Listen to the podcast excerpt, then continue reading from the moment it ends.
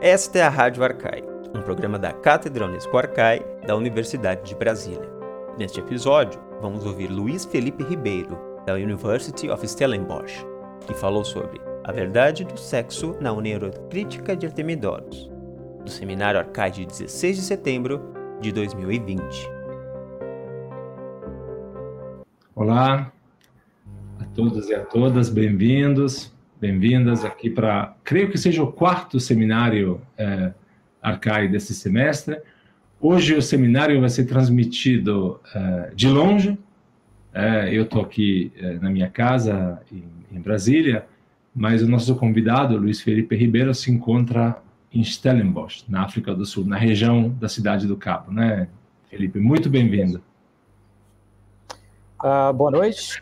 Aqui na África do Sul já é noite, né? É, quero agradecer ao Gabriele pelo convite gentil de estar presente com vocês aqui, conversando com o pessoal da CAI. E é, é uma alegria muito grande é, estar podendo participar dessas conversas dos seminários das quartas-feiras, né? Muito obrigado, Felipe. Eu vou apresentar muito brevemente você, é, Luiz Felipe Ribeiro, é, para depois de passar a palavra, entrarmos logo nesse tema super interessante que você quis nos propor hoje. E, é, Luiz Felipe Ribeiro é doutor em religiões do Mediterrâneo Antigo pela Universidade de Toronto, no Canadá, é, e atua atualmente como Research Fellow do Departamento de Estudos Antigos da Universidade de Stellenbosch, onde pesquisa um tema muito interessante, que é o tema das emoções e o Eros nos médicos e na filosofia uh, greco-romana. Eu tenho uma ligação muito especial com Stellenbosch, porque eu sou uh, professor extraordinário da, desse mesmo departamento de estudos antigos, eu tenho uh, colaborado já há alguns anos, e é um grandíssimo prazer, Felipe, ter você conosco. Felipe vai nos falar, vocês todos viram, de um tema absolutamente extraordinário, quase incompreensível, diria, para a maioria de nós, né? Mas espero que no final possa ficar mais compreensível, que essa ideia da verdade do sexo na onerocrítica de Artemidoros. Felipe, a palavra é contigo. Obrigado. Muito obrigado. Bom, de novo, boa noite.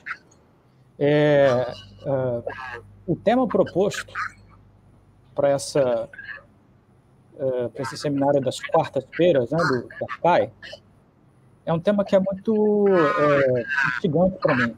Né? Eu que tenho pesquisado a questão da sexualidade e, e, a, relação da sexualidade com as emoções no mundo antigo, é, Artemidoros, que é um autor que não é tão conhecido assim, é, na verdade, ele não tinha assim tanta. Uh, no seu próprio tempo, que foi o segundo século depois de Cristo, ele não tinha assim tanta. Uh, um público muito muito grande, mas posteriormente ele acabou se tornando um autor muito conhecido, né?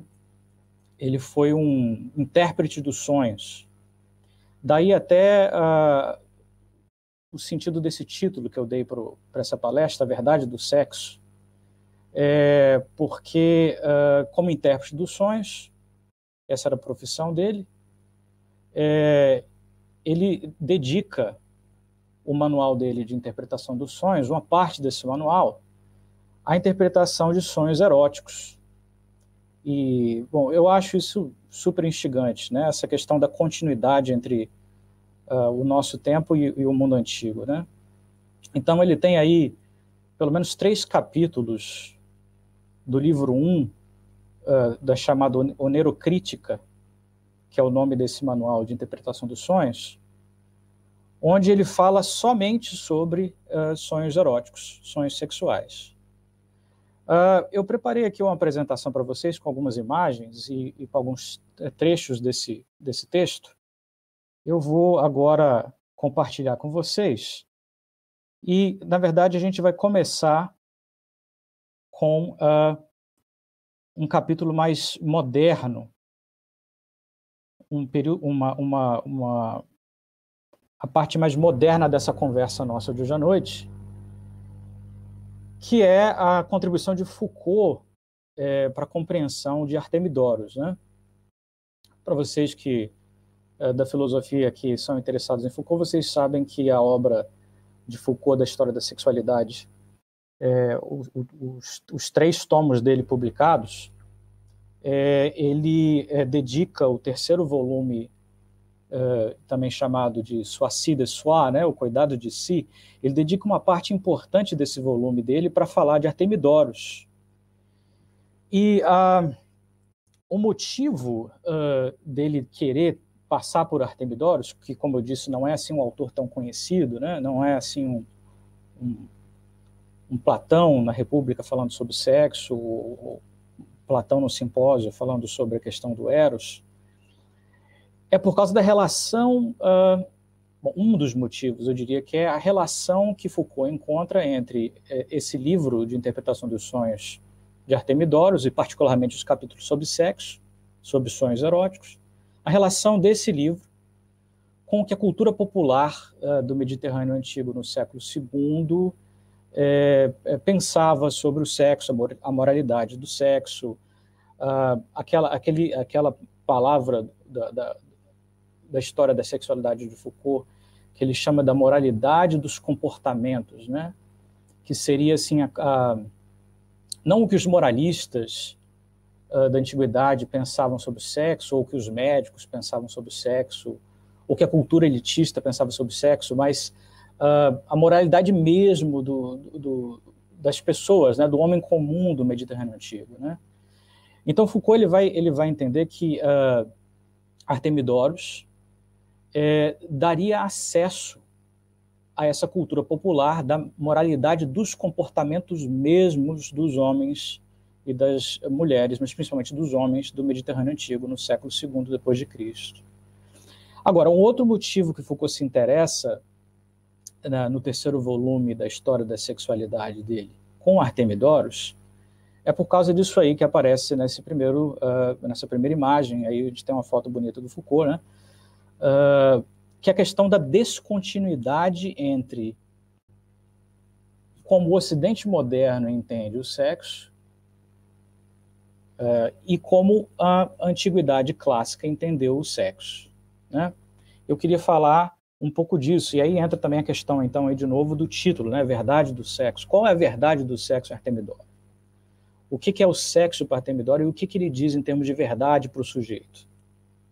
Bom, para a gente passar é, a Artemidoros, eu, eu, primeiro ainda preciso falar de um outro uh, scholar importante, é, bastante influenciado por Foucault, obviamente, e talvez vocês conheçam ele, ele é um professor de estudos clássicos da Universidade de Michigan, é o, o professor David Halpern, é, talvez aí um dos, um dos discípulos do Foucault mais importantes, escreveu uma obra magnífica chamada 100 Years of Homosexuality, uh, é, 100 anos de homossexualidade, onde ele apresenta a tese assombrosa para alguns é, eu acho que ela, ela, continua sendo uma tese polêmica de que o, a sexualidade ela é uma invenção muito recente. Obviamente, essa não é uma ideia do Halperin, é uma ideia que ele tira do Foucault.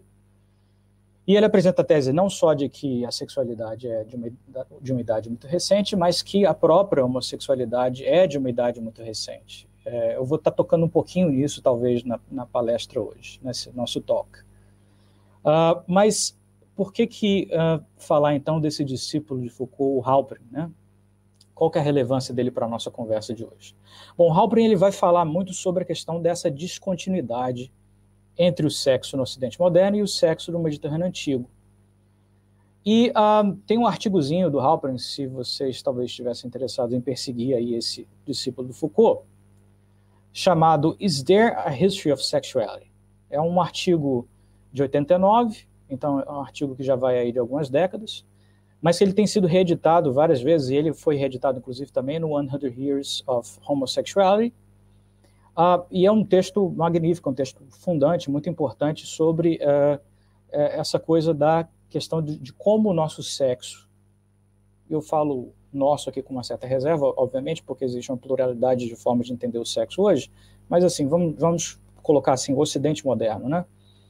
só para facilitar a conversa. Mas qual é, qual é a diferença entre uh, a nossa forma de entender o sexo na modernidade e a antiguidade? Bom, o Halper, nesse artigo aí, o qual aparece aí na imagem, uh, de 89, ele diz o seguinte, que existem duas diferenças marcantes entre a forma como a antiguidade clássica entendeu uh, alguma coisa parecida com sexualidade, que para ele não é bem sexualidade, é outra, é, vamos colocar assim, talvez uma pré-sexualidade.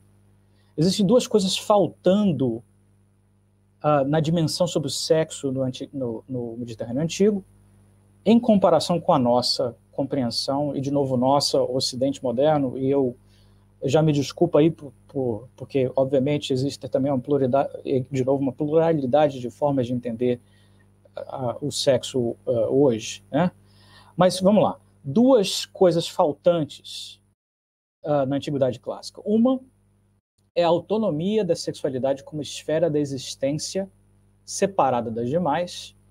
Então essa coisa de, de que o sexo ele tem o seu próprio domínio, seu próprio seu próprio lugar uh, específico, separado, por exemplo, uh, uh, das nossas preocupações com a comida, ou separado de preocupações sociais.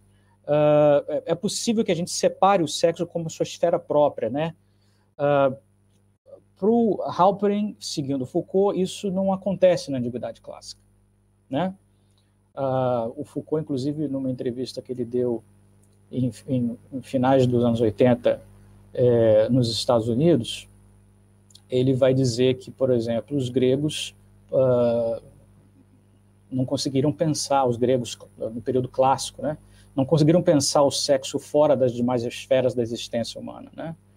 E aí ele vai dizer, inclusive, também nessa mesma entrevista que, por exemplo, para os gregos e talvez muito mais para os cristãos, ele fala, ele menciona esses do, essas duas culturas do mundo clássico, é, de que a comida, por exemplo, para, tanto para os gregos quanto para os cristãos, tinha, tinha, mais importância do que o sexo. Eu, e é, essa é uma fala interessante porque ele coloca até o, o, o mundo cristão antigo também dentro dessa é, dificuldade de separar as esferas da, da existência humana. Né?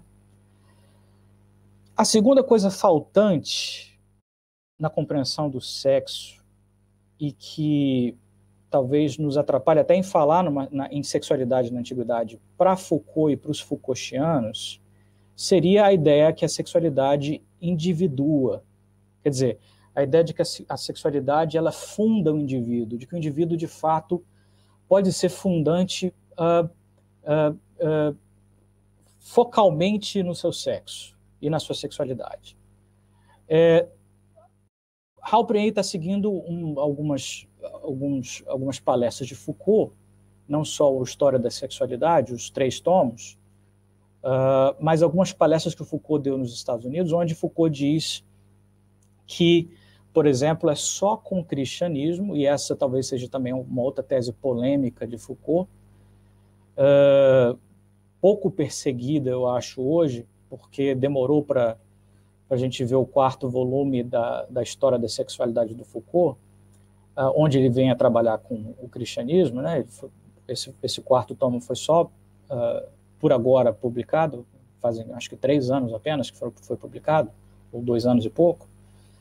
É, a tese de Foucault, é, tanto nesse livro é, cristão do História da Sexualidade, quanto nas palestras, algumas palestras que ele dá no final dos anos 80, é de que o mundo antigo clássico é, precisou ver a emergência do cristianismo e a preocupação do cristianismo sobre a carne, né, o problema da carne no cristianismo, para que, de fato, uh, a ideia da subjetividade fundada no sexo viesse à tona como uma realidade hermenêutica de interpretação do sujeito. Então, essas coisas estão faltando, né, de acordo com o Foucault e seus discípulos, em relação ao sexo da, da, do período clássico e do período também até uh, romano também, uh, do, do, Império, né, do Primeiro Império. Bom, é, por que que Artemidoros entra nessa conversa aqui? Porque Artemidoros, uh, de novo, para Foucault, vai nos ajudar a entender esse divórcio, essa descontinuidade entre as nossas formas de entender o sexo hoje e a dos antigos, né?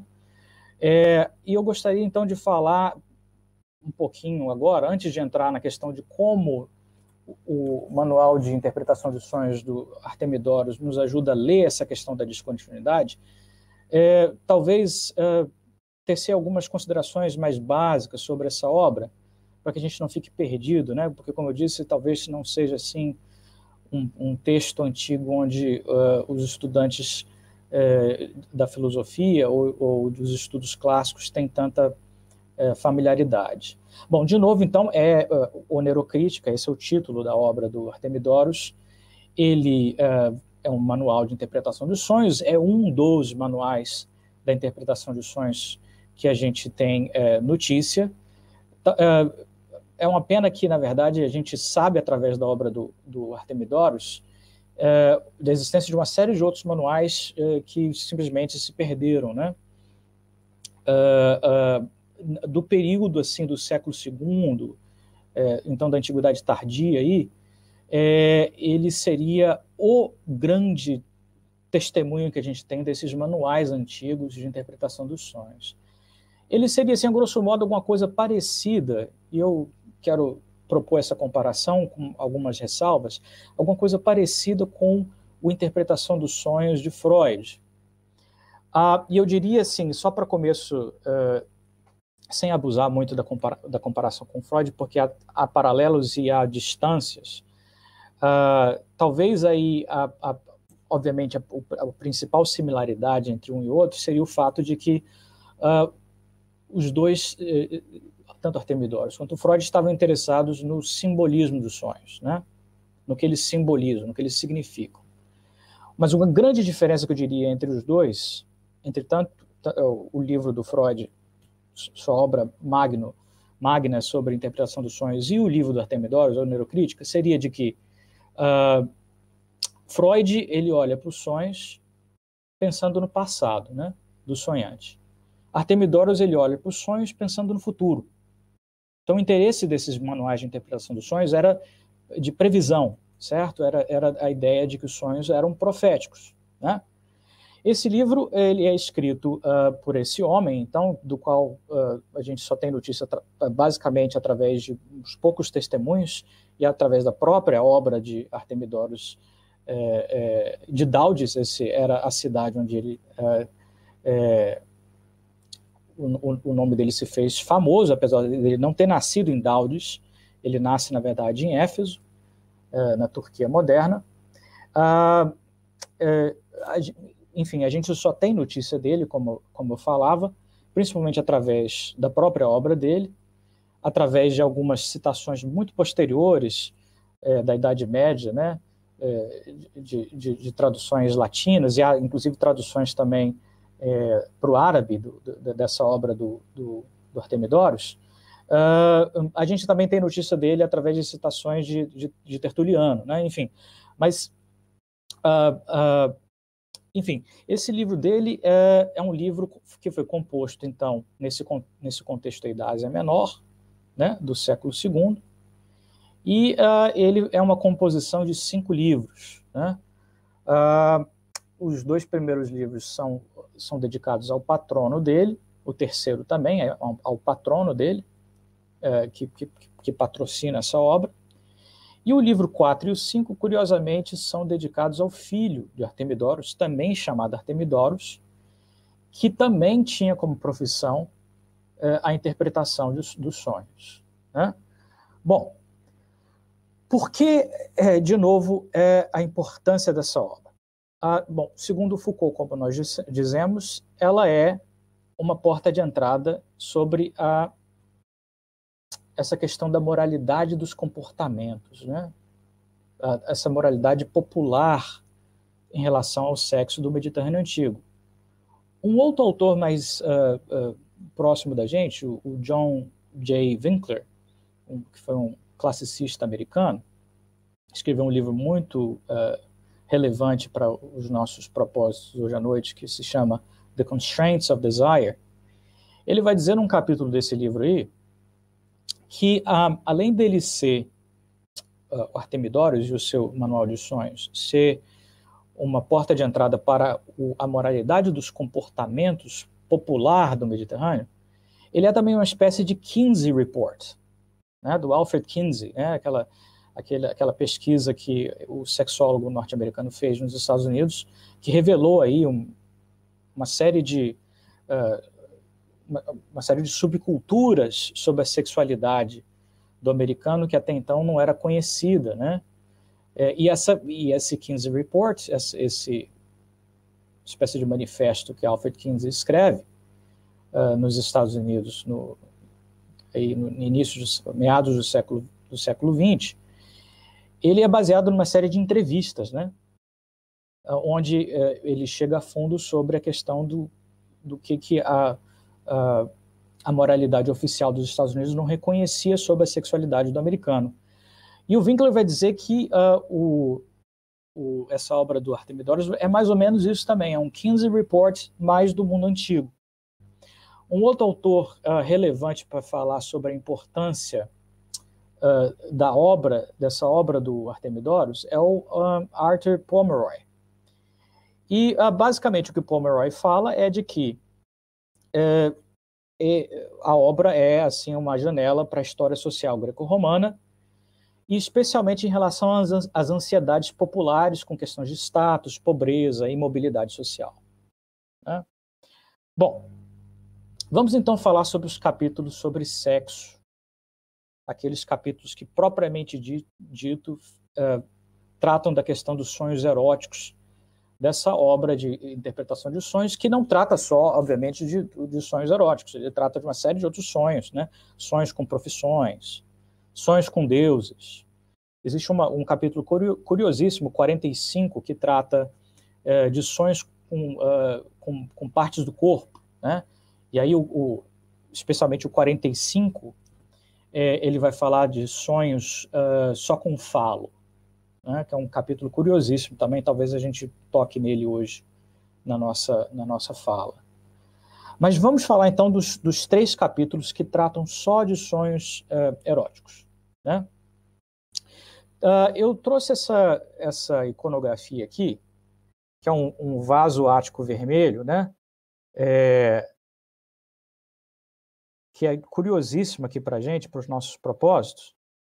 É, ele, esse, esse vaso ático vermelho do, do, ano, do ano 460, ele é chamado também de Euvrimedon, né? É um vaso ático uh, do, contexto do, do, do simpósio, né, do simpósio grego, uh, e ele uh, traz aí essas duas imagens, a imagem desse homem nu aí, né, com, com um pênis ereto, e do outro lado, na direita ali, você tem um outro homem barbado, é, vestindo o que, os, o que os estudiosos identificam, a maioria dos estudiosos, como sendo é, talvez aí é, vestimentas persas, e o outro homem, o outro homem nu, a, a maioria dos estudiosos de, de, iconografia reconhecem como sendo aí um, um grego, né? Ah, o que é curioso para esse vaso, e por que, que é importante para a nossa conversa hoje aqui, é que ele informa sobre uh, protocolos sobre o, sexo, sobre o sexo que uh, eu penso uh, informam muito a compreensão do sexo no mundo de Artemidoros. Que essa questão da relação entre sexo e força, sexo e assimetria, né? Uh, uma das coisas que talvez divorciam de forma absoluta a, maneira como uh, o Ocidente moderno entende e idealiza o sexo. Aí nós falamos, obviamente, o sexo como de forma positiva, como ele é, deve ser experimentado e, e, vivenciado pelos seus atores, né? Uh, no Ocidente moderno, uh, a gente obviamente quer que o sexo seja simétrico, tanto no sentido da distribuição de agência, né, como a, como a questão da distribuição de prazeres, né? É, no mundo antigo não, não, não era bem assim, uh, se a gente está tentando pensar aí, reconstruir uh, uh, o substrato popular dos protocolos sobre o sexo. Né? Se a gente pensa no substrato popular, o sexo ele era assimétrico, né? assimétrico tanto na questão da distribuição da agência, como na distribuição eh, da questão mesmo das relações de força, né? E esse vaso aqui, eh, o chamado vaso Eurimedon, ele fala muito sobre essa questão assimétrica. Você tem do lado, então, mostrando aqui mais de perto, né? Você tem de um lado, do lado esquerdo aí, o grego, né? uh, ele se move, né, um dos lados do vaso ele, ele, tá, ele aparece se movendo em direção ao, ao, ao outro homem, uh, e esse Euvrimedon possivelmente é o nome desse outro, desse outro homem, né, uh, que, é o, que é o persa, e há uma inscrição nesse, nesse vaso de vinho simpótico, simposiástico, uh, que diz o seguinte: a inscrição no grego traduz mais ou menos aí, né? É, eu sou eu, eu vrimedon, eu fico curvado. Né? E aí está se oferecendo, ou ele está sendo atacado pelo, pelo grego, né? A, a interpretação que os estudiosos dão para esse vaso é que, obviamente, é uma cena de estupro, né? É, é, há alguma pouca discordância sobre se, ela, se essa cena ela é uma cena é, voluntária ou involuntária, a maioria dos estudiosos acham que é uma cena de estupro. E o contexto aí é o contexto, de novo, da questão da assimetria das relações de força e político também, né? A ideia é de que essa, esse Euvrimedon também seria uma referência à batalha contra os persas, né? É, então seria uma referência ao, ao rio Euvrimedon, uh, que foi em 466, uh, segundo as fontes, aí a, a vitória definitiva do, dos gregos em relação aos persas, né? Então, o, o, o, Kenneth Dover, o grande Kenneth Dover, autor do Greek Homosexuality, ele vai interpretar esse vaso como mais ou menos dizendo nessa inscrição, é, we the Greeks buggered the Persians, é, nós os gregos então, com perdão da palavra, fudemos os persas. Né? Ah, o, que, o que esse vaso, então, trata é sobre a. Vamos colocar nesses termos: né? o pavor é, do homem mediterrâneo antigo de que ele trocasse o seu papel nos eixos de penetração e penetrado. Né? E também a ideia de que o ato de penetração e, o ato de, de, ser penetrado ele é um ato político, é um ato de força. Né? A, o, o, o, que, que esse vaso fala para a gente de importante sobre Artemidoro é de que essa questão também de penetração, do que penetra e do que é penetrado, como uma relação assimétrica e uma relação de poder, de subordinação, é, ela perpassa todos os protocolos, toda, toda a compreensão dos comportamentos sexuais, conforme uh, uh, os, os, sonhos eróticos desse, desses três capítulos de Artemidoros vão ser apresentados no seu livro dos sonhos. Isso vai ficar claro quando a gente lê algumas dos, dos trechos do, desse livro do, do Artemidoros. Então vamos lá. Uh, antes de a gente ler alguns trechos, tem alguns trechos curiosos que eu preparei para a gente conversar hoje.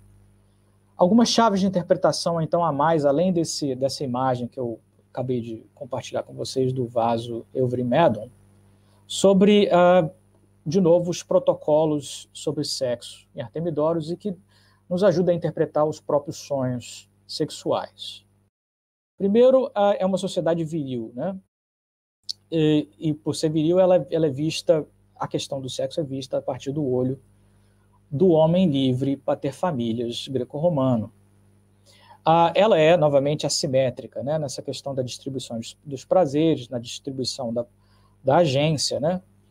Ah, o sexo obedece ah, esse protocolo que eu vinha falando aí, que é exprimido no vaso do, do Euvrimedon, ah, ah, onde os atores no campo sexual eles, uh, de novo, não são iguais. Porque o sexo é assimétrico, então você sempre vai ter um agente que é o subordinante e um agente que é o subordinado. E, obviamente, o subordinante no mundo de Artemidoros, no campo sexual, é o homem uh, livre para ter famílias, né? o, o, o chefe da, do, da, da família greco-romana, da casa greco-romana. O subordinado o agente subordinado ele pode ter uma série de uh, uh, papéis aí, né? Uma série de uh, agentes podem aparecer no lugar aí de subordinado. Um deles, ob obviamente, é a esposa, mas também os rapazes, né? remetendo aí à tradição grega clássica da pederastia, né? Uh, os domésticos, os, os escravos de ambos os sexos. Então, todos esses agentes aí, eles aparecem no, no eixo dos, dos subordinados como chave de interpretação para entender é, tanto os sonhos quanto também a, a, o próprio sexo, né? a própria moralidade dos comportamentos é, do mundo é, sexual é, do século II, conforme Artemidoros viu aí nas suas entrevistas né, com com uh, os clientes né, que pagavam para ouvir uh, o significado dos seus sonhos. Uh, essa simetria de gênero e de status, ela se articula então no campo sexual, né? E ela está ligada à questão de, de, quem penetra e quem é penetrado. o que é importante nesse livro do Artemidoros e que gere os significados dos sonhos eróticos e, obviamente, Artemidoros está preocupado se o interesse dele é preditivo, o interesse profético dos sonhos. Ele quer saber, então, se o sonho é auspicioso ou não auspicioso. O que vai determinar, então, se um sonho erótico Artemidoros é auspicioso ou não, é, obviamente, bom, talvez isso não seja tão óbvio para quem está, tá, assim, uh, talvez mais acostumado aí com uma leitura freudiana dos sonhos, é, para Artemidoros é a questão da manutenção desses protocolos de poder hierárquicos, de gênero e de status. Né? Ah, vamos olhar aqui um trecho para que a gente entenda como é que isso funciona e como é que essa, essa, essas chaves interpretativas que eu apresentei aqui uh, nos, nos, nos, abre assim a, a compreensão de novo da descontinuidade entre não só o nosso mundo onírico hoje, mas também o mundo é, é, sexual, né, do campo sexual, é, é do abismo entre a, a, modernidade e a antiguidade do Mediterrâneo. Ah, há um trecho, então, aí, ah, no capítulo 78 é, do livro 1 do, da Onerocrítica, onde uh, fala, então, onde, onde toca no, no, nos sonhos eróticos com domésticos. Né?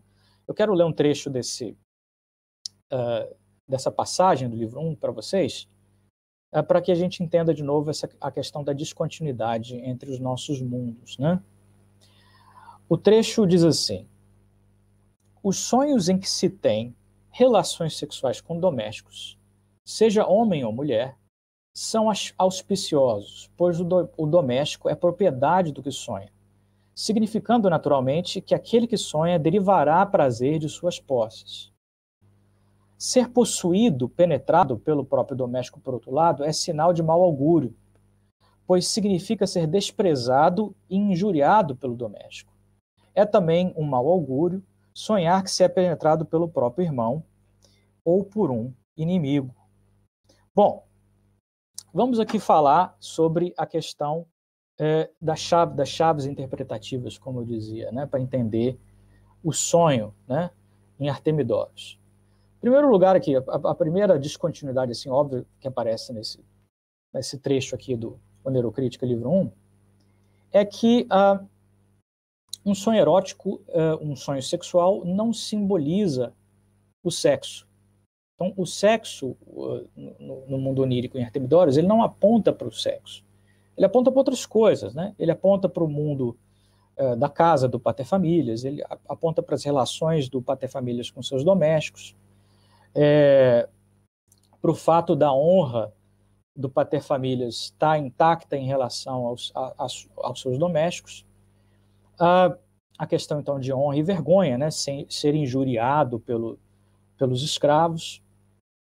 E a, o que é muito importante aqui é, é, é, é que eu já dizia sobre é, como sendo uma das chaves interpretativas de Artemidoros, é que a, não se inverta né, as hierarquias e as assimetrias do mundo social. Né? Uh, basicamente, uh, em Artemidoros, o mundo onírico ele precisa retratar a ordem social. Então, por isso, a, a determinação se o sonho vai ser auspicioso ou não auspicioso, quando o sonhante sonha que ele está tendo relações sexuais com seus domésticos, e aqui é interessante que não importa, não sei se vocês perceberam isso, mas não importa o sexo do doméstico, né? Uh, dentro uh, da, dos costumes greco-romanos em relação à virilidade, um pater, e, a, e, até a, própria questão da legislação uh, greco-romana em relação a, a, ao sexo e os seus usos, uh, o paterfamilias ele poderia uh, fazer uso dos corpos dos seus, dos seus domésticos, tanto masculinos como femininos, sem que isso incorresse perigo na honra uh, ou, ou, sem que qualquer sombra de, de, de, de vergonha né, uh, uh, fosse atribuída a esse, a esse homem livre para ter famílias. É, o que não poderia acontecer, e isso está retratado no mundo onírico de Artemidoras em relação a dizer se esse sonho vai ser, vai ser auspicioso ou não, era se o paterfamilias estava no papel de penetrador. Né? Então, enquanto ele sonha de que ele está uh, no papel de ativo sexual uh, com, com os seus domésticos, o sonho é auspicioso e, e significa é, de que tudo, de que, tudo que, que, que, tem a ver com as, com as suas posses, né, porque os domésticos são de propriedade do, do pater-famílias, tudo vai bem, né, as, suas, as suas posses vão prosperar. Mas se o sonho apontasse, por acaso, que o sonhante estivesse sendo penetrado pelo doméstico, no caso, obviamente, o doméstico do sexo masculino, aí já o sonho não é auspicioso.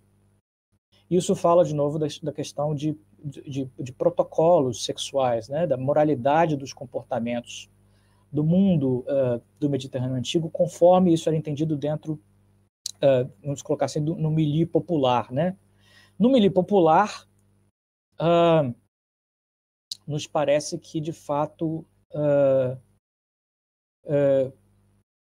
se o pater-famílias invertesse o seu lugar é, dentro da questão de dominação, de, do dominador dominado no campo sexual, isso, isso, era, isso poderia incorrer em uma afronta à sua honra, né? E no mundo onírico de, de Artemidoros isso é replicado também. Bom, Artemidoros ele não está só interessado, obviamente, em narrar sonhos eróticos com domésticos. Ele também fala aí de sonhos eróticos onde o sonhante sonha que está tendo relações sexuais com sua própria esposa. E aqui também a questão da simetria ela funciona como chave interpretativa. Né? Ah, então, num outro trecho também, uh, do capítulo 78 do livro 1, Artemidoro diz assim: Primeiro passamos a interpretar os sonhos com relações sexuais que são de acordo com a lei.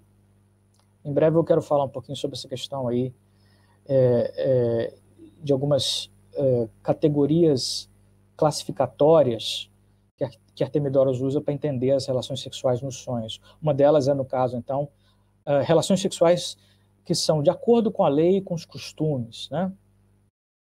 Uh, relações sexuais com a esposa aparecem, então, na parte uh, dessa discussão de Artemidoros uh, de sonhos com relações sexuais kata-nomon, né, de acordo com a lei. Então ele continua, né? Sonhar que se tem relações com a esposa, se ela não resiste o ato e é submissa, é um bom augúrio para todos os envolvidos. Pois a esposa representa o trabalho ou o negócio do sonhador, do qual lhe cabe tirar prazer e sobre o qual ele se posiciona como autoridade e governa sobre esses. Assim também em relação à esposa. E o sonho significa que ele vai se beneficiar nessas coisas.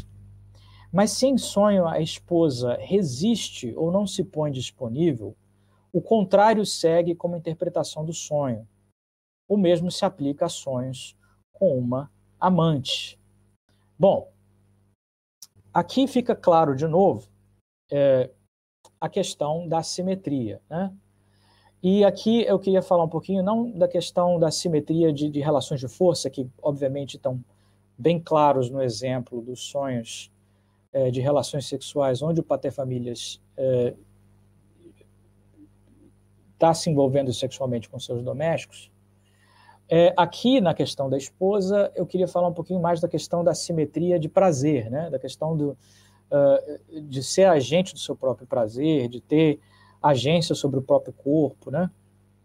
Uh, tá claro aqui, nessa janela que Artemidoros, Artemidoros nos abre, para as, uh, pro, de novo, o, o Kinsey Report, né? o Report de Alfred Kinsey do mundo sexual do Mediterrâneo Antigo, de que a, a mulher, mesmo a mulher é, casável ou casada, ela, é, é, ela é disponível ao seu marido, né? É, tanto na questão de prazer como na questão do acesso ao corpo. Né? E é curioso aqui que, que Partemidoros, em, em primeiro lugar, né, é, se esse, esse, essa classe de, de atividades sexuais aparece uma classe de atividades sexuais de acordo com a lei, de que a, o marido simplesmente tomar posse do corpo da mulher dentro do mundo popular do Mediterrâneo greco-romano, é, isso não era contrário à lei. E eu acho que isso, inclusive, está de acordo, se a gente for olhar na história da legislação romana a, a partir da, da, Lex Julia de Augustus, né? É, de fato, não há nada na legislação da Lex Julia, do estupro, né? Que caracterizasse é, o marido simplesmente ter acesso é, de forma involuntária à mulher ao corpo da sua própria esposa e que isso, enfim, isso não infringia nenhuma legislação é, em relação a essa revolução dos costumes que acontece aí com Augusto, né? Na, na, na, chamada lei do estupro. Mas é, de novo, curioso que esse sonho, esse sonho erótico com a esposa não significa nada sobre o mundo erótico do sonhador, né? Ele, ele significa outras coisas completamente diferentes. Ele fala do mundo social do sonhante, ele fala do, de, das posses do sonhante, ele fala do emprego do sonhante, né? Ah, e de novo aí, então a gente toca na questão da descontinuidade, né, entre uh, o tanto o mundo onírico moderno como uh, o, o campo o campo sexual mesmo moderno e o campo sexual do mundo do Mediterrâneo antigo. Eu queria tratar de um outro assunto que também configura, de acordo lá com Foucault, né, e com os Foucaultianos, da descontinuidade, né, desse divórcio entre a compreensões do sexo modernas, né, da nossa compreensão de sexualidade, e a, a, do mundo antigo, conforme a gente lê a partir dessa janela que é Artemidoros. É, como eu dizia no início da nossa fala hoje, uh, Foucault compreende que o mundo pré-cristão em relação à moralidade sexual ele nos é completamente diferente e, e divorciado da nossa própria compreensão de sexualidade por conta da relação entre sujeito e sexo. Ou, no caso do mundo antigo, do divórcio entre a relação entre sujeito e o seu desejo. A Foucault bateu muito uh, nessa tecla quando ele leu Artemidoros no seu volume 3 do História da Sexualidade. Né? Não só no volume 3 da História da Sexualidade, como também, uh, como dizia, em algumas das palestras que ele vai dar nos Estados Unidos nos anos 80, no fim dos anos 80, um pouco antes da sua morte, sobre aí o que ele considera ser a, a, a, o divórcio absoluto entre a contribuição cristã para o mundo antigo para a questão do sexo e o mundo pré-cristão. Né? Ah, ah, então, é essa questão da fundação do sujeito. Artemidoros, por mais que ele esteja interessado em falar sobre sexo, e por mais que ele esteja interessado em interpretar o, sonhante, o sujeito, a partir dos seus sonhos eróticos, a relação entre desejo e o sujeito, ela, ela, é ela está quebrada em Artemidoros. Na verdade, existe uma questão muito curiosa em Artemidoros, onde uh, uh, Artemidorus ele tem uma série de maneiras diferentes de chamar os sonhos, né? Uma dessas, uma um dos nomes que ele dá para alguns dos, dos, dos, tipos de sonhos é, que ele trabalha nessa sua obra neurocrítica é o oneiros, né? O oneiros é o, é o sonho preditivo, é o sonho que aponta para o futuro, é o sonho é, capaz de ser figurativo, que, que, é aberto à interpretação, é o sonho que interessa Artemidoros. Ah, mas há um outro sonho que é, é, no grego ele não é chamado oneiros, mas enhipton. O enhipton, que é o sonho fundado por exemplo, em medos, ansiedades, ou mesmo até no desejo, esses sonhos não interessam Artemidoros. Né? Ah, então, ah, o Henripton, ele, Artemidoros ele fala desses dois tipos de sonhos em alguns momentos dessa, desse manual dele. Né? Ele fala, por exemplo, no prefácio do livro 1 sobre a diferença entre esses dois tipos de sonhos, e ele fala também no livro 4, né? no prólogo do livro 4, ele fala sobre o que, que seriam os Enripnon e o que, que seriam os Oneiros. Uh, o Enripnon, ele é um sonho uh, que nasce, e aqui a gente já tem um, um trechozinho do, então, do, prólogo, do prólogo do livro 4, que em breve eu quero ler com vocês, mas o Enripnon, então, ele nasce uh, de ansiedades e, e medos presentes do sonhador, ele pode nascer também de indigestão, ele pode nascer também de um desejo forte do, do sonhante. Ah, mas, novamente, ah, enquanto, se a gente for pensar de novo na questão do divórcio entre modernidade e antiguidade clássica, enquanto, por exemplo, para o livro da interpretação dos sonhos de Freud, descartar uh, uh, o onírico que diz respeito a ansiedades e medos e desejos de que isso seria impensável para Freud, para Artemidoras ele é necessário. Em, em primeiro lugar, porque uh, Artemidoras ele usa aí de uma certa ética estoica, uh, alguns apontam influência do estoicismo, para dizer que o homem uh, o homem que controla a si mesmo, né, o, o, o homem que, que, que, que, tem controle sobre si próprio, sobre, seu, sobre sua psique e sobre seu corpo, é, ele não tem esse tipo de sonhos, ele não tem o Enripton, ele não tem sonhos nascidos de medos e ansiedades. Né? Ah, ah, obviamente, ah, seguindo aí a, a, a, escola estoica, nem todos são capazes de controlar a sua, a sua psique, e alguns, então, são dados a, a esses, uh, a essas comoções de, das emoções irracionais. Né? Bom, uh, então, assim, o Artemidoras entende que é para a maioria das pessoas, essas que não vão ter controle sobre si próprio, elas vão ter o enripnon, elas vão sonhar esses sonhos é, que, que, que, partem de medos, ansiedades e desejos.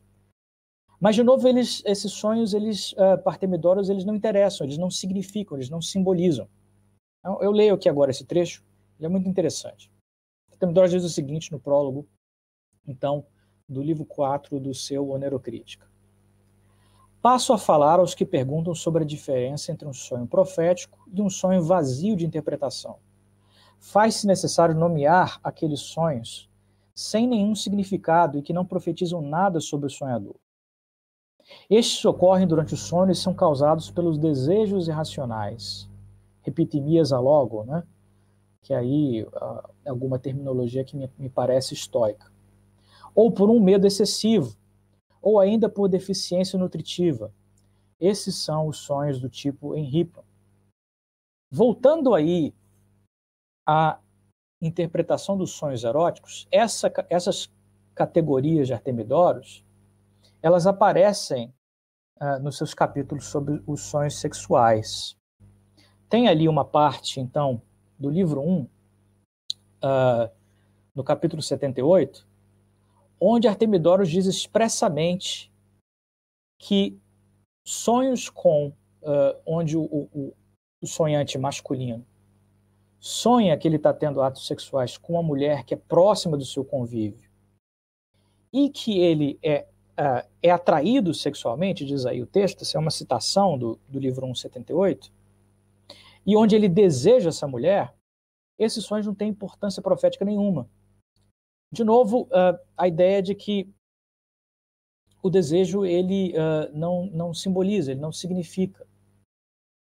Uh, é, é, a partir daí, é a partir de trechos como esse, que Foucault e discípulos de Foucault, como Halperin, então sugerem que a ideia de um sujeito fundado no seu próprio desejo ela talvez esteja inexistente em Artemidoros.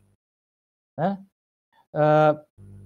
Continua nesse mesmo trecho aí que a gente citava agora há pouco, falando então sobre uh, esse, esse tal do enhypnon, né? que é esse, esse sonho que não tem interesse nenhum, e, e particularmente o enhypnon, uh, onde o sonhante masculino sonha uh, que tem sexo com uma mulher que ele conhece e que ele deseja. Por outro lado, se aquele que sonha com tudo não deseja a mulher, o sonho é bom, o sonho é auspicioso. Quer dizer, no caso dessa mulher ser rica e ter posses, pois ela, fazendo o seu corpo disponível, certamente também faria disponível coisas além do seu próprio corpo. Então, de novo, uh, tanto a ideia de que uh, o desejo não simboliza e, e, de que o uh, e de que o sexo, quando simboliza alguma coisa, ele não simboliza o sexo, ele não significa nada que diz respeito à, à, economia libidinal do, do, do, sujeito sonhante. Ele diz respeito à posse, ele diz respeito à propriedade, à propriedade desse sonhante. Ah, e aqui no caso, então, sonhar com se tem relações sexuais com uma mulher que não se deseja, né? Ela não é uma, a esposa no caso do sonhante, né? Ela é simplesmente uma mulher do, do, que ele conhece, mas não deseja. Se ela for rica, esse sonho é, é auspicioso, porque isso significa que as posses dessa mulher uh, rica também seriam transferidas para o sonhante. De novo, a ideia é, de que o sonho em Artemidoros, diferente de Freud, ele aponta para frente, não para trás, né? não para o passado do sonhante. Então, Foucault, como eu dizia, uh, numa dessas palestras importantes que ele vai dar é, nos Estados Unidos nos anos 80. No caso, uh, o nome dessa palestra ela é Sexuality and Solitude. É uma palestra que ele dá na, na Universidade da NYU, da, da New York University, uh, uh, em 1980. de novo, Foucault, então, distancia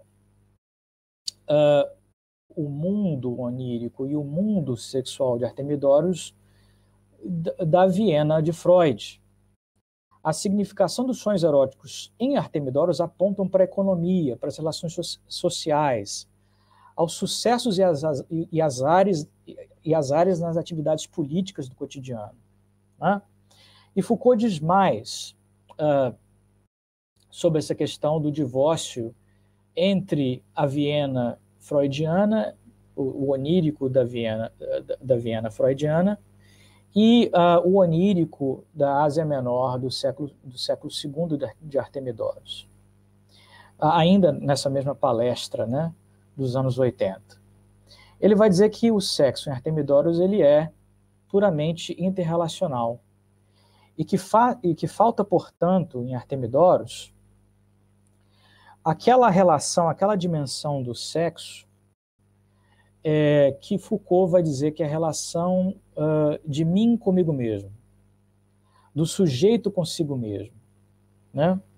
E que Foucault vai ver inaugurada, na verdade, uh, com a chegada do cristianismo, né? Nessa mesma, inclusive, palestra uh, dos anos 80 que ele dá para NYU, Foucault vai dizer é, vai fazer uma comparação muito interessante entre é, os protocolos sexuais de Artemidoros e essa relação entre sexo e subjetividade e sujeito em Artemidoros e Agostinho, né?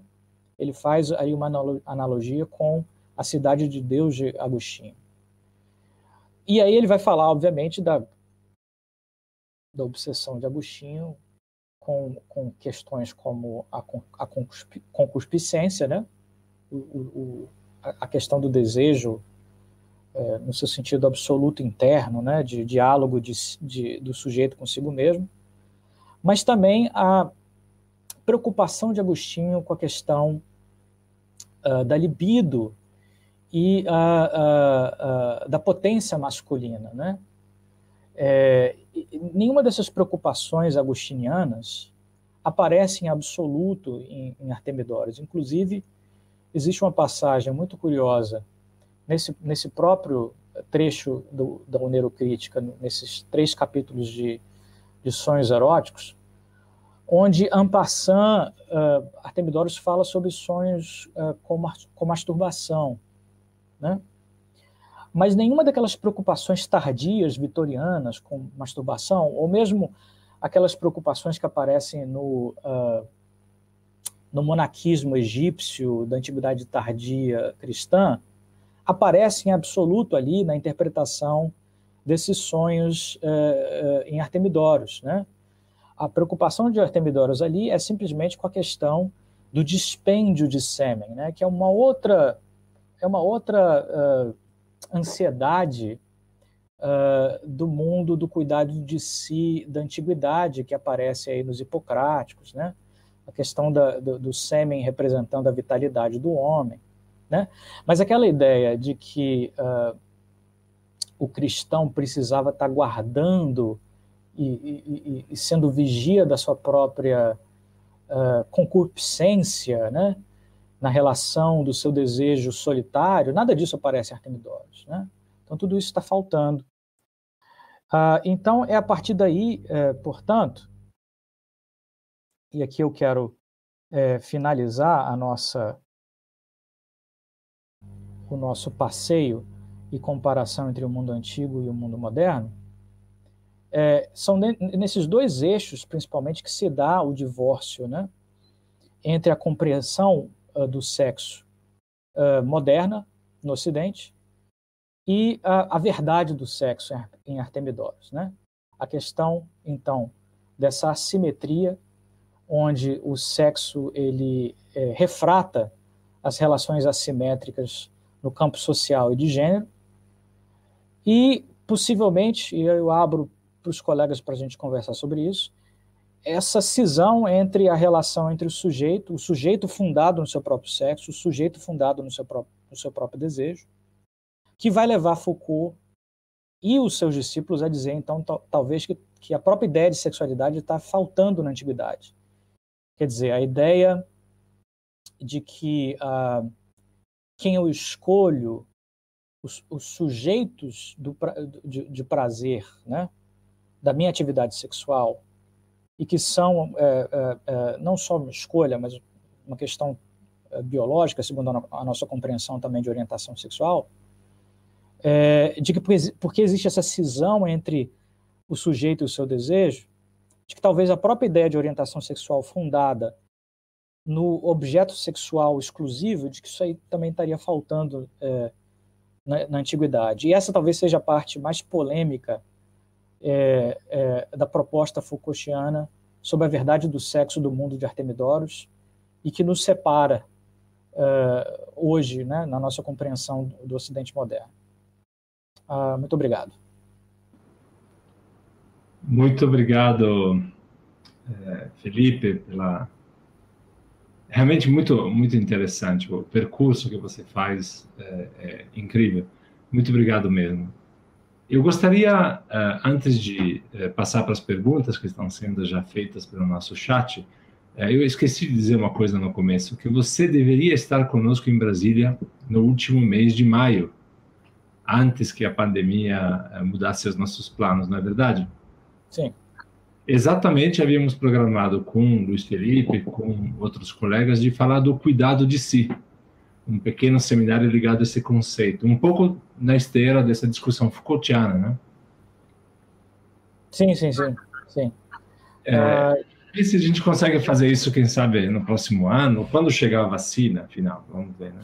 Seria ótimo. Seria, seria um prazer enorme. Mas o que eu queria, na verdade, te dizer é que eu esqueci de dizer outra coisa, que o Luiz Felipe é brasiliense. Eu acho que aqui tem muito interesse, eu já recebi algumas mensagens particulares, dizendo se como é que o Luiz Felipe acabou na África do Sul? Como é que acabou no Canadá? Eu acho que como a maioria aqui de nós somos pesquisadores assim jovens, mais jovens do que eu, talvez se você pudesse contar brevemente a tua trajetória de pesquisa, isso eu acho que poderia interessar bastante. Se você okay. quiser. Não, ótimo, sem problema. Ah, bom, eu estou aqui na, na, na, Stellenbosch University como Research Fellow, né? Trabalhando justamente, um, um dos, uma das coisas que eu tenho trabalhado é a questão da cultura do cuidado de si, né? É, e aqui eu, a gente tem estudado isso tanto na filosofia popular, como também na, na, na filosofia helenística mais elitista, né? É, mas eu também tenho feito algumas incursões aí em, em, em manuais ligados aí à, à, à, medicina, né? Tanto, tanto tratados, é, por exemplo, tratados anatômicos antigos, como também esse, esse, esse manual aí do Artemidoros, que não é propriamente dito medicina no, no, seu, no seu sentido de medicina racionalista, né? mas que trata nessa, dessa questão do, do, do bem-estar do, do, do, do, self, né? no seu sentido maior, no seu sentido mais abrangente, englobando tanto, tanto a psique como o corpo. Né? É, que, havia esse, esse, debate interessante na antiguidade sobre de onde o sonho vinha, né? Se o sonho vinha da alma, se ele vinha de fora da alma, né? Uh, e aí existe esse debate, inclusive ele ele adentra aí nos manuais de medicina também, né? Uh, os, os, os uh, medicina clássica grega, vai, ela vai se interessar em sonhos eróticos, inclusive também, né? Uh, então, uh, aqui, aqui, no Departamento de, de Estudos Antigos, uh, junto com, com, o professor Johan Tom, a gente tem trabalhado aí essa questão do cuidado de si. E, bom, a minha história, antes de chegar aqui na África do Sul, ela passa pelo Canadá, né? Pela Universidade de Toronto, onde, durante alguns bons anos, eu pesquisei a questão do eros, né? Também do ponto de vista desse, dessa compreensão do cuidado de si, né? Que perpassa não só a filosofia popular, a filosofia elitista, como também, por exemplo, a medicina, né? Uh, não, não, sei se isso ajuda a responder um pouquinho para me situar, Gabriele, mas é um começo. Sim, não, muito obrigado. É, a curiosidade e acho que o interesse de, de, perceber um pouco a trajetória de um colega é sempre muito grande. Pelo menos aqui na Arcaia a gente sempre quer saber tudo que puder saber para poder copiar depois. eu quero, eu, eu é, vou contar com a ajuda da Aya, sempre querida Aya, que está me ajudando um pouco a organizar as perguntas. Eu, eu repasso elas imediatamente para você. O Jô Soares, o Jô Soares, desculpe, o José Soares é, pergunta, professor Luiz Felipe, você está vendo ali embaixo também, há alguma Sim. indicação na obra de Artemidoros, do sonho, como uma inspiração espiritual ligada à influência dos deuses sobre a vida e o comportamento humano? Sim. Então, é, o Artemidoros ele ele está lendo uma série de autores quando ele escreve esse livro dele, né? O livro é baseado em entrevistas, como eu disse, populares, né? Como se fosse uma espécie de etnografia do, do, mercado comum, né, onde ele entrevista as pessoas, mas ele também é um estudioso, então ele está lendo Posidônios, né, Posidônios que inclusive também se interessou sobre sonhos, ele está lendo Aristóteles sobre a questão da origem dos sonhos, né, ah, então existe uma, uma, boa parte aí no, nos, nos, proêmios, principalmente nos, nos prólogos do, do, desses cinco livros de Artemidoros, onde ele, tra ele trabalha questões mais teóricas sobre, por exemplo, de onde vêm os sonhos, né? se os sonhos são causados é, externamente, se eles são é, produzidos na alma do sonhante. Né? E, e, há, inclusive, aí citações claras, por exemplo, do. Eu não sei bem se é Aristóteles autêntico ou se é pseudo-Aristóteles, né, falando sobre sonhos. Se os sonhos são, são causados pelos deuses ou se eles são simplesmente um produto da alma, né? Mas acaba que Artemidoros ele não chega a uma conclusão sobre a questão da origem dos sonhos. Ele deixa um pouco em aberto essa, essa, essa, essa questão aí. E a gente vê também uma certa resistência de Artemidoros, de, um pouco de defesa do, do, do monopólio profissional dele, de, que, de querer se distanciar, por exemplo, daqueles uh, profissionais intérpretes dos sonhos que trabalhavam nos templos, né, de incubação, por exemplo, é, que, que, que, que, que, que era um outro Os serviço. Asclepíades, né? Os Asclepíades. Os Asclepíades, exatamente, onde a pessoa ia até o templo, né, e, e havia ali o ritual, o ritual da incubação, né, e aí, e, e aí o sonhante recebia a interpretação a partir desse ritual mais religioso, né, de, de, de, de, de se chegar ao, ao símbolo, né, ao significado dos sonhos. Então ele assim, ele, ele, ele ele está interessado sobre essa questão da relação do sonho com o divino, mas ele está mais próximo do, de, uma, de uma solução racional, racionalista, vamos colocar assim. Excelente, muito obrigado, eh, Felipe. Eu uh, tenho duas perguntas da uh, Fabiola uh, Menezes. A primeira é se essa concupiscência, a curiosidade, seria a origem da sexualidade. E a segunda é, é sobre o si no candomblé africano. Um, não estudas, professor Luiz Felipe? Ah, se, se você não estuda isso. Tá. É, infelizmente, assim, eu, eu, tenho muita curiosidade por fazer essas relações cross-culturais, né, entre, por exemplo, é, religiões populares modernas, ou, ou mesmo a, a, própria religião afro-brasileira e as religiões populares do Mediterrâneo Antigo, e inclusive no curso que eu estou dando agora atualmente sobre história da sexualidade, eu faço um pouco isso para falar sobre uh, magia, né? por exemplo, magia erótica. Eu acho que existe, existe muita, muitos pontos em comum né? entre a magia erótica antiga uh, e, a, e, a, magia erótica do candomblé. Agora, a questão do, do, da subjetividade, eu, não, eu, não, eu, eu, vou confessar que eu não olhei muito, não, isso. Né? Uh, só para não, não deixar esse fio solto, uh, a questão da magia erótica tem, tem, uma, tem um, um ponto muito interessante em comum com, por exemplo, esses, esses encantos que a gente, que a gente vê na, na religiosidade popular afro-brasileira, esses que a gente vê classificados, né? Trago a pessoa amada em poucos dias, né? Em X dias. Uh, o, o, Gabriel acho que vai vai lembrar disso muito bem, porque ele trabalhou também com a questão de magia popular no Mediterrâneo. Os papiros mágicos né? gregos, né? Os papiros mágicos gregos. Os papiros mágicos gregos, você tem basicamente isso. Você tem é, é, ofertas, né? Enfim, serviços de magia, de magia erótica, onde se oferece trazer a pessoa amada em X dias. Né? Só, só para fechar esse fio. Né? Agora, a questão da concupiscência, né?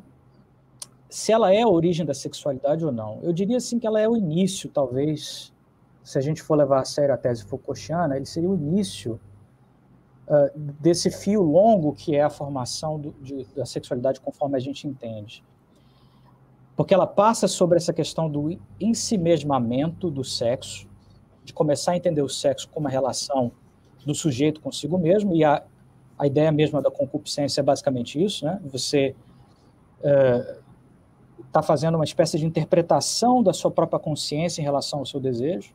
Isso é uma invenção, me parece, própria do cristianismo antigo tardio.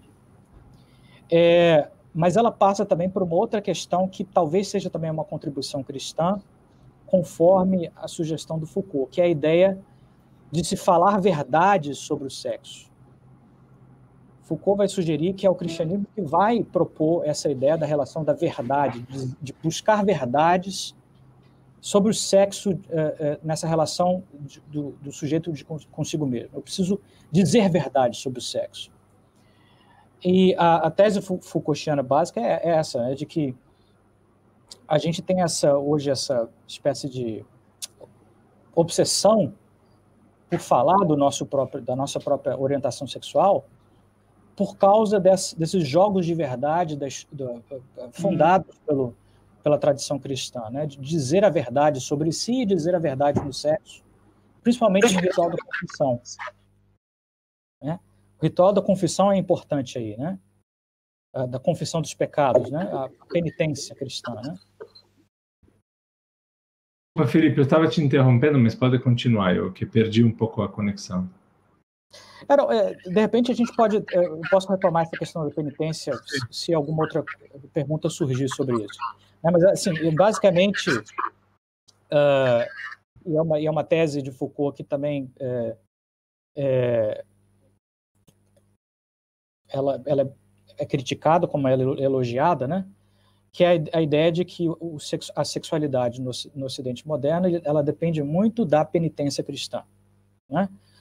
Uh, aí Foucault faz essa relação interessantíssima entre, por exemplo, dizer verdade sobre si em relação ao próprio sexo e o desejo no consultório do psicanalista e dizer a verdade sobre si, sobre o sexo, por exemplo, onde o penitente está diante do, do, do, do sacerdote, né, no ritual da penitência uh, uh, da tradição cristã latina, por exemplo. Né?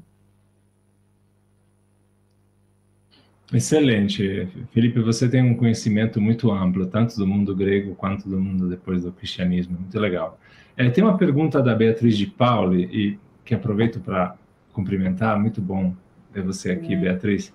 Em que medida, ela diz aqui, desculpa, deixa eu passar a pergunta para você. Em que medida o professor acha que Freud contribuiu para o interesse em ler Artemidoro considerando seu papel de destaque que o psicanalista dá a esse autor em sua interpretação dos sonhos? Ah, o interesse de Freud em Artemidoros ele era, ele era vasto, né? Quer dizer, o próprio, o próprio livro do Freud da interpretação dos sonhos, ele, ele cita Artemidoros, né? No, no, no seu livro de interpretação dos sonhos. E aí Freud tenta tra traçar algumas, alguns paralelos, inclusive, ao seu próprio procedimento de interpretação dos sonhos e o do Artemidoros, né?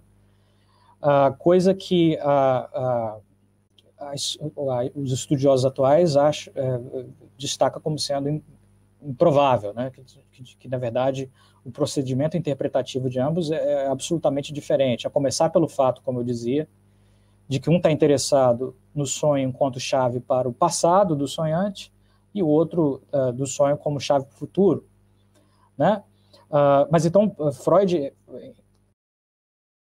no início do, do, do século XX, em, em 1900, né, quando ele está escrevendo o Interpretação dos Sonhos, ele está antenado a, a, a, essa obra de Artemidoros. Né? Ele, ele, Freud, inclusive, estuda né, uh, uh, vários desses manuais antigos de interpretação dos sonhos para escrever o seu próprio livro. Né? E Freud estava também bastante antenado, uh, cabe dizer isso também, a primeira tradução ao alemão que aparece né, é, é, ali na virada do século XIX para o século XX, da obra de Artemidoros, que é a tradução do Krauss. E, e, e, Freud vai ficar, na verdade, furioso com essa tradução que ele, que ele, que ele vai considerar como sendo muito reprimida né? É, e, e, mal feita. E, e, Krauss, de fato, ele, ele trata há, muito, há muitos panos quentes essa, essa sessão do livro de Artemidoros sobre os sonhos eróticos. Né? Ele, ele, traduz de forma muito pudica esses capítulos sobre os sonhos eróticos. Né? De forma, vamos dizer assim, bastante vitoriana. Né? Bem, imagino. Eu sei que o nosso tempo está tá apertando, é, Felipe, porque você tem que ir para um, tem limites de tempo aí na, na, na, universidade. Eu queria talvez te passar duas perguntas ao mesmo tempo. O que, que você acha? que aí vamos ver se a gente consegue dar conta. Vamos então, é, tendo, em, tendo em vista, é, desculpe, Tadeu Cavalcante, que pergunta, tendo em vista que a alegoria busca racionalizar elementos não racionais do mito, por exemplo, será que Artemidoro pretende filtrar esses conteúdos não racionais do sonho? É, o Tadeu estava perguntando isso, mas na verdade eu inverti a pergunta dele. A primeira pergunta dele era esta aqui que eu estou passando agora, peço desculpa. A interpretação do sonho Artemidoro implicaria numa descontinuidade entre o desejo e o sujeito? Essa seria uma decorrência da interpretação alegórica? Não sei se ficou organizado. É, a continuação era essa aqui, né? Se, é, e o Elide Araújo, ele uh, se soma a essa pergunta dizendo eh, segundo, seguindo Tadeu, o que seria uma oneiromancia? Deixa eu começar podemos, pelo... Talvez. Vamos começar pelo Eli, porque eu quero até fazer uma provocação essa pergunta. Né? Acho que, em certo sentido, até Freud fez oneiromancia. Né? Eu, como bom Foucaultiano, e com todo respeito a Freud, obviamente, eu acho Freud um grande intérprete é, cultural, não só, é, obviamente, da, da Viena da virada do século, uh, mas também do mundo moderno, mas com bom, como bom Foucaultiano, uh, uh, eu, eu, eu, leio Freud um pouco como uma espécie de, vamos colocar assim, um, um profissional de técnicas de si, né? em certo sentido, ele, ele, ele na, na sua obra, ele está fazendo um pouco uh, o mesmo trabalho que os antigos faziam nos, nos exercícios espirituais, né? Então, em, em, certo sentido, Freud e Artemidoros não são tão diferentes uh, nessa questão de tentar usar de ferramentas uh, para cuidar de si, para, para, para, a construção do sujeito, né? Uh, obviamente com todo respeito a Freud. Então, em certo sentido, vai uma provocação de volta ao Eli. Eu acho que eu acho que Freud é um pouco está fazendo um pouco oneromancia. Agora, o que, que, é isso na antiguidade? Ela obviamente ela tem conotações religiosas fortes, né? Uh, onde onde o sonho sempre fez parte, uh, principalmente nessa religião, nessa religiosidade mais popular do Mediterrâneo antigo, uh, com a preocupação do sujeito com o que vai passar, o que vai ser da vida dele, né? É, e aí é, a, a, oner, a, oneromancia em Artemidoros, ela é ao mesmo tempo muito espiritual e religiosa, no sentido preditivo, de profético, né? De, de querer adivinhar o que vai acontecer com esse sujeito amanhã. Mas ela também é muito interessantemente uma espécie de etnografia de ansiedades desse, do, desse sujeito, né? É, e aí entra a questão, e eu levo a sério esse, essa, essas considerações dos estudiosos que entendem que, de fato, é, Artemidoros pode ser mesmo uma janela ao mundo popular do Mediterrâneo. Ela, uh, se você vai ler a oneuromancia de Artemidoros, você não está só tendo acesso, então, a essas concepções uh, uh, sobre questões de profecia preditivas, né? então do mundo puramente religioso antigo, mas você também vai ter acesso a, por exemplo, ansiedades do homem comum do século II com o desemprego. Né? O, o, Arthur Pomeroy ele vai dizer, ele vai falar, por exemplo, nos, nos seus estudos sobre Artemidoros, de como a, o, a, oneromancia de Artemidoros nos fala sobre a preocupação com o emprego na antiguidade, uh, ou com questões de status, né? ou com pobreza. Uh, então, a, a... Tem, tem, tem algo que você colocou lá no começo, Felipe, só, desculpa, que era uma, um dos sentidos da, da crítica, da interpretação, era se é, um dos problemas dos sonhos que não são sonhos interpretáveis é que eles dependem da fome, da falta de alimento. Sim. É, é muito interessante esse jogo entre o que pode servir para pensar o futuro, o que pode não servir para pensar o futuro. Né? Sim, sim. E a, como chave interpretativa, aí a gente entra na questão da, da alegoria, do papel da alegoria em Artemidoros. Como chave interpretativa, é frequente que sonhos muito diferentes, por exemplo, sonhos com profissões, ou sonhos com partes do corpo, uh, ou sonhos com, com deuses, né? Existe um, todo uma, um capítulo de Artemidoros onde ele, ele narra se sonhar com, com, com Zeus, com um encontro com Zeus, se isso seria um sonho auspicioso ou não, né? Uh, na própria sessão de sonhos eróticos, sonhar que se tem relações sexuais com deuses normalmente não é bom. Uh, são sonhos não auspiciosos, porque é, relações sexuais com deuses são relações não naturais, são contra a natureza. Então, se o sujeito sonha que está tendo um sonho erótico com Artemis, por exemplo, não é auspicioso. Mas, de, de novo, na questão da chave interpretativa, sonhos variados dizem respeito sobre a questão se o sonhante vai se manter empregado ou não. Isso fala muito sobre o trabalho da alegoria em Artemidoros. Eu tenho um pouco de dificuldade de tentar situar, eu, talvez seja por aí que foi a pergunta do Tadeu, de situar, por exemplo, Artemidoros dentro de toda a tradição rica alegórica né, do mundo antigo, porque Artemidoros tem seu próprio método, de certa forma. Né? Então, eu teria até dificuldade, por exemplo, de trazer ele para Alexandria, para a tradição alegórica de Alexandria, por exemplo.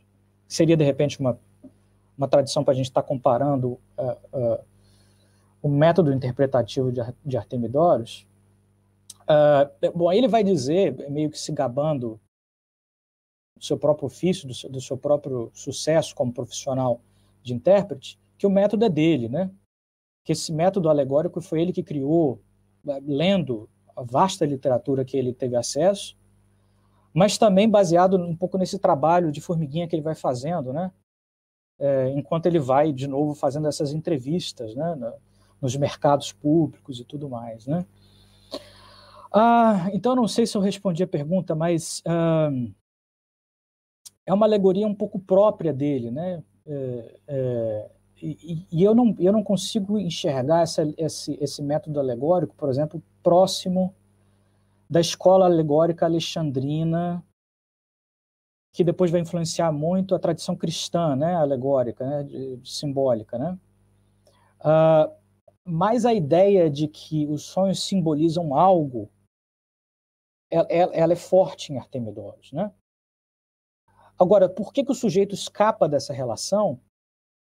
Aí que é, é, é, é, a grande questão, né? que eu acho que foi a pergunta do Tadeu. Por que, que o sujeito, então, foge dessa relação uh, entre, entre uh, uh, o símbolo e o sujeito? Né? Foucault diria que simplesmente é porque os paradigmas ainda, o paradigma ainda não aconteceu. Esse paradigma que liga o sujeito com o símbolo e o seu sexo ainda não está aí. É, eu não sei se isso é uma saída fácil, se eu estou tentando fugir da pergunta, mas eu vou ir com Foucault. Muito obrigado, Felipe. Tem duas perguntas ainda que eu vou te propor e depois quero que tenhamos que encerrar, né, por causa do limite do tempo que que você me falou antes, o Louis, eh, as duas perguntas te jogam um pouco para hum, o quinto século antes de Cristo e, eu acho que são mais também eh, mais sobre uma, como você considera essa questão da sexualidade mais em geral no mundo grego. O Luiz Eldan pergunta se a pederastia como instituição educativa e o rito de socialização entre os homens em Atenas não seria contra-exemplo para a teoria de que na antiguidade o sexo não participa na construção do sujeito. Essa é a velha discussão que também Foucault faz.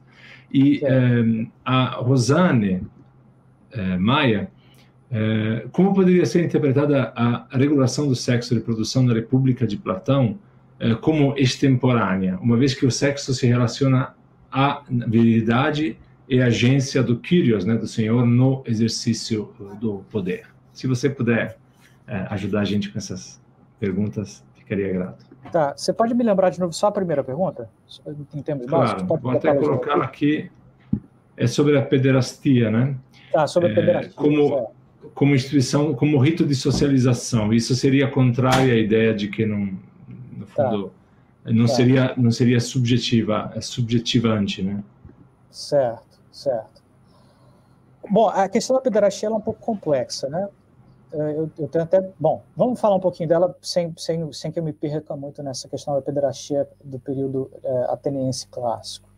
Se você for olhar a questão da pederastia a partir é, é, da tradição não filosófica, então, tirando um pouco Platão aí do jogo, é, nos parece que, que ou, vamos colocar aí a, a evidência iconográfica, né? A, a evidência, por exemplo, nos vasos vermelhos áticos, do contexto dos simpósios, né, onde, onde pululam aí exemplos de arte iconográfica pederasta. É mais comum encontrar nessa representação que fala sobre a questão do que a pederastia diz da relação dos atores, tanto do, do amante uh, de mais idade eh, com, com, com o garoto, o Eromenos, né?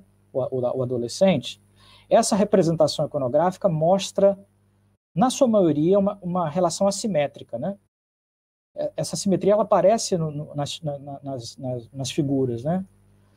Uh, por exemplo, só para citar isso como exemplo de, de como essa, essa assimetria ela aparece, na questão da ereção do falo tanto do Erastes como do Eromenos. O Eromenos, via de regra, nessa, nessas representações de vasos e, e cálices simposiásticos, ele não aparece é, como se estivesse participando, é, ele não está excitado nessas representações. É só o Erastes, é só o amante de mais idade que aparece excitado, né? É, com ereção. Ah, obviamente, nós estamos falando aí de protocolos, né? Nós não estamos falando da representação de como as coisas se davam de fato na vida real. Mas em termos de, de protocolos, de como é, se entendia que essa relação deveria se dar, essa relação ela era de, de assimetria, é, tanto do sentido de, de fato de relação de, de subordinação, como também no sentido de agência de prazer mesmo, né? Dos, dos agentes do prazer. Se a gente for acreditar nessas representações aí, segundo os protocolos de como a coisa deveria ser, uh, a coisa era assimétrica. Uh, e aí a construção do, su do, sujeito com seu próprio desejo, ela não, ela não acontece como contraponto, não. Ela, na verdade, ela ela está é, é tá de acordo com a tese Foucaultiana de que não existe ainda a relação do sujeito com seu com seu desejo. Se a gente está falando do Euromenos, né, do rapaz mais novo, né? Agora, se a gente for entrar na tradição filosófica, mas eu acho que é uma proposta, por exemplo, a proposta platônica sobre a pederastia espiritual, ela é uma proposta que vai um pouco na contramão, né? Ele está propondo uma coisa meio inaudita, que é uma relação de reciprocidade erótica, né? Entre o amante e, e o amado, entre o Erastes, né? O, o amante mais, mais, mais idade, e o rapaz, né? É, mas me parece que isso é uma exceção, que, que Platão está meio que falando sozinho nesse ponto. Né? Então eu diria que talvez Platão, na questão da pederastia, seria um contraponto. A ideia de que só muito depois aparece essa relação do sujeito com seu desejo. Né? Mas aí eu acho que é uma, é uma, é uma tese meio. Uh, uh, é, uma ide é uma idealização, né, o que Platão está tentando propor. Se é que isso de fato vem de Platão ou não, né? Ah, eu, vou, eu, vou, eu vou me abster de entrar na questão do, da República, porque não é muito minha praia. Eu não, eu, eu, não, eu não tenho trabalhado muito com a República, eu tenho trabalhado mais quando olho a questão do Eros no simpósio. Uh, uh, mas, de repente, respondendo a pergunta do, uh, da questão do, da, da pederastia a partir é, do, do, do Faedros aí, e, e, e, e do, do simpósio, Deu para falar um pouquinho né? de Platão, né? Sim, sim, certamente. Você foi extremamente generoso é, nas respostas e nas coisas. Fantástico.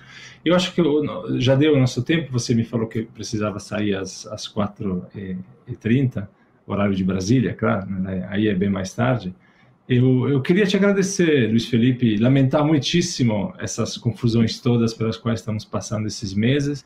Esperar que tudo isso passe logo, que você possa voltar aqui para Brasília em breve, estar conosco para um seminário, para aprofundar essas coisas. Eu acho que é, a maneira como você tem trabalhado, juntando a discussão filosófica contemporânea, histórica, né, de Foucault, todo o seu conhecimento do cristianismo antigo e da, do mundo greco-romano, é de fato você vê, vocês todos podem ver que os resultados assim desta eh, desse trabalho interdisciplinar e transversal é, é, é excelente e é muito instigador. Espero que aqui na Arcai nós temos um grande cuidado para essa questão, essa discussão de gênero e tenho certeza que vai dessa desse nosso seminário vão sair notas de rodapés, parágrafos bem interessantes nas dissertações e teses aqui também da metafísica. Muito obrigado novamente, é, Luiz Felipe. Na próxima semana nós vamos dar uma parada, não vai ter seminário na próxima semana. Daqui a 15 dias teremos o professor Delfim Leão, é, que falará sobre Diógenes Laércio e Solon, o legislador. Muito obrigado a todos por assistirem e até daqui a 15 dias. Você ouviu a Rádio Arcai, da Cátedra Unesco Arcai sobre as origens plurais do pensamento ocidental. A Rádio Arcai é produzida por Gabriele Cornelli, André da Paz, Ariadne Coelho, Agatha Ibiapina e Milena Ribeiro. Assine a Rádio Arcai no seu agregador favorito e deixe a sua avaliação. A Cátedra Unesco Arcai integra o Programa de Pós-Graduação em Metafísica da Universidade de Brasília. Acompanhe as nossas atividades em arcai.unb.br.